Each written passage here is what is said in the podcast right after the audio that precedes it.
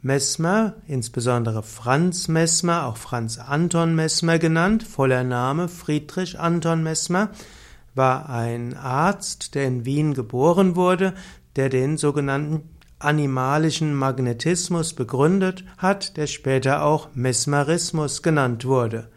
Mesmer lebte 1734 bis 1815.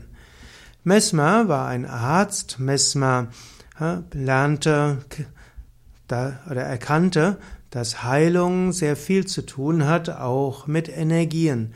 Und er erkannte, dass physische Heilung oft auch von der psychischen Prädisposition abhingen.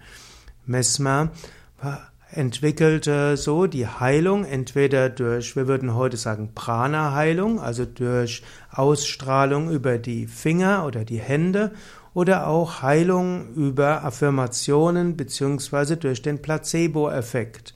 Mesmer erkannte, dass der Organismus stark reagiert auf Energien wie auch auf Affirmationen.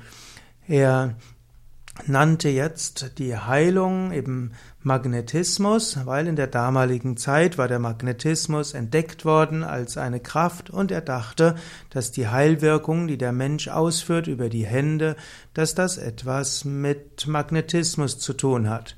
Aber letztlich diese Heilung war eine Art, wie wir heute sagen würden, Prana-Heilung oder Chi-Heilung oder Reiki-Heilung, letztlich eine Übertragung von Energie über die Hände oder eben auch über Placebo-Effekt, Suggestionen und Affirmationen.